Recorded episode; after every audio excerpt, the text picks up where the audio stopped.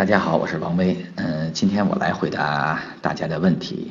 第一位呢，网名是信达的用户，他问，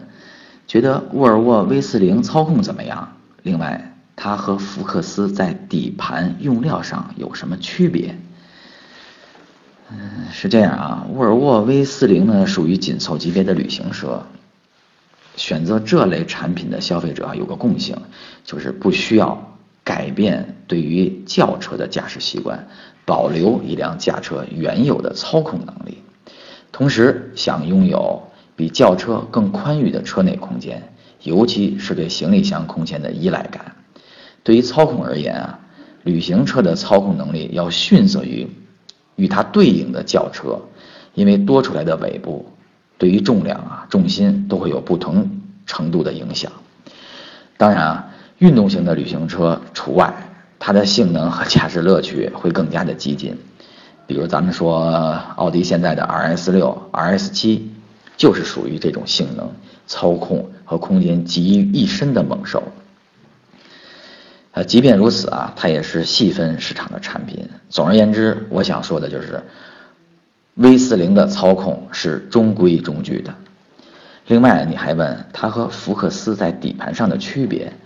说到他们的底盘，嗯，我们可能要回到零八年那个时候，长安福特的福克斯和国产的沃尔沃 S 四零共同在这个重庆的长安与福特的合资公司生产。当时的 S 四零和福克斯是共线生产的，在那个时候啊，可以说他们的底盘是相同的。但是现在沃尔沃已经离开了福特集团，即使现在他们可能依然采用共同的零部件供应商啊，那都不能说他们是相同的，只能说使用的基础是同一个底盘，因为他们的品牌价值不同，所面对用户的类型可能也有着较大的差异化，销售的价格也有一定的落差。所以啊，底盘只能说明它们的车身尺寸、轴距和轮距是接近的，在这上面承载的价值和表现的性格其实是完全不同的。最后说一句啊，未来我们可能不会再用底盘去衡量一个产品的属性了。随着现在我们听到的什么模块啊、加长啊、跨界等这些名词的出现，衡量一辆车的标准其实也在发生着改变。嗯，最终其实还要看产品的品牌价值和定位。第二位网名为张毅的用户，他问呢，他想选 MPV，嗯，然后说他是做工程的，嗯，而且难免要拉货，还说呢，面包车是路政跟交警的眼中钉，所以考虑啊一辆这个空间比较大的 MPV。其实他就是想在金杯的格瑞斯跟风行的凌志之间做个。抉择，其实这个金杯格瑞斯我还真开过，因为公司就有。那么我们在去八达岭测试的时候，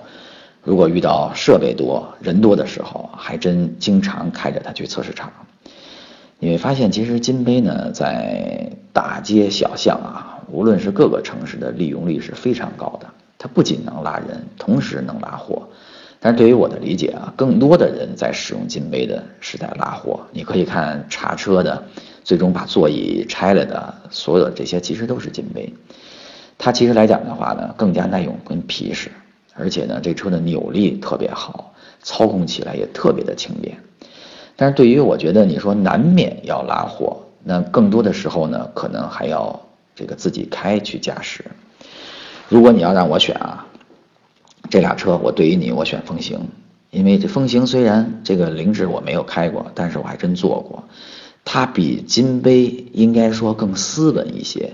虽然这个扭力没那么足，但是发动机更加的安静，而且这车看起来跟坐在里面都特像一个商用车，就是商务的，拉人为主的。但是即使这样呢，你说是难免要拉货，这样的话呢？你偶尔拉的时候，里面的空间也够用。即使把座椅拆了，你想拉大件的物品，也能够满足你的需求。所以对这一点，我投入这个风行凌志的一票。然后最终的抉择你来选择。第三位啊是网名为安康的用户，他问呢，广汽传祺 GS 四值不值得买？而且呢，他一直说想求购一台省油的、空间大的越野车。他在网上论坛上看了一看啊，说这个电喷涡轮啊，让人有点提不起精神来。其实广汽传祺 GS 四呢是一台 1.3T 的带涡轮的发动机，它的输出功率还不到140马力。如果你要在这么一台机器上寻求这种比较好的爆发力或者是动力，似乎有点牵强了。嗯，因为你之前一直说呢，说想构建一台省油的，其实 1.3T 来讲的话，它在某些方面的油耗一定会呈现一个比较好的指数。它的动力呢，你也就是说，在这个基础之上，更加的平顺、更加的平稳或更加的线性，应该是最好的一个匹配。我们其实每当回答用户对于这一类车的需求，其实这一类是属于是十万左右的，我们似乎回答都也都比较牵强，因为真正的来讲，我们没有开过这些车，所以呢，这些用户呢给我们一个很好的提醒，在这些呢，我们对于二十万甚至到百万级的。这个不管什么类型车，都有一个比较好的评价，都有一个比较好的认识，而且通过我们的专业性呢，也能够把所有消费市场以及消费者的这种需求，通过我们的回答可以得到一个满意的答案。但是呢，发现我们一个弱点，因为通过打卡时间呢，我会发现我们的网友更多的关注于十万左右，甚至关注于十万以下的车型，但在这些车型，我们。很多的是没有开过，而且没有经验来说这些，嗯，不找理由，因为说这些车型没有试驾车，我们找不到，这些都是理由。但是我希望从今天做起，我们带领我们的团队，更多的来制作十万左右，甚至十万以下的车型的，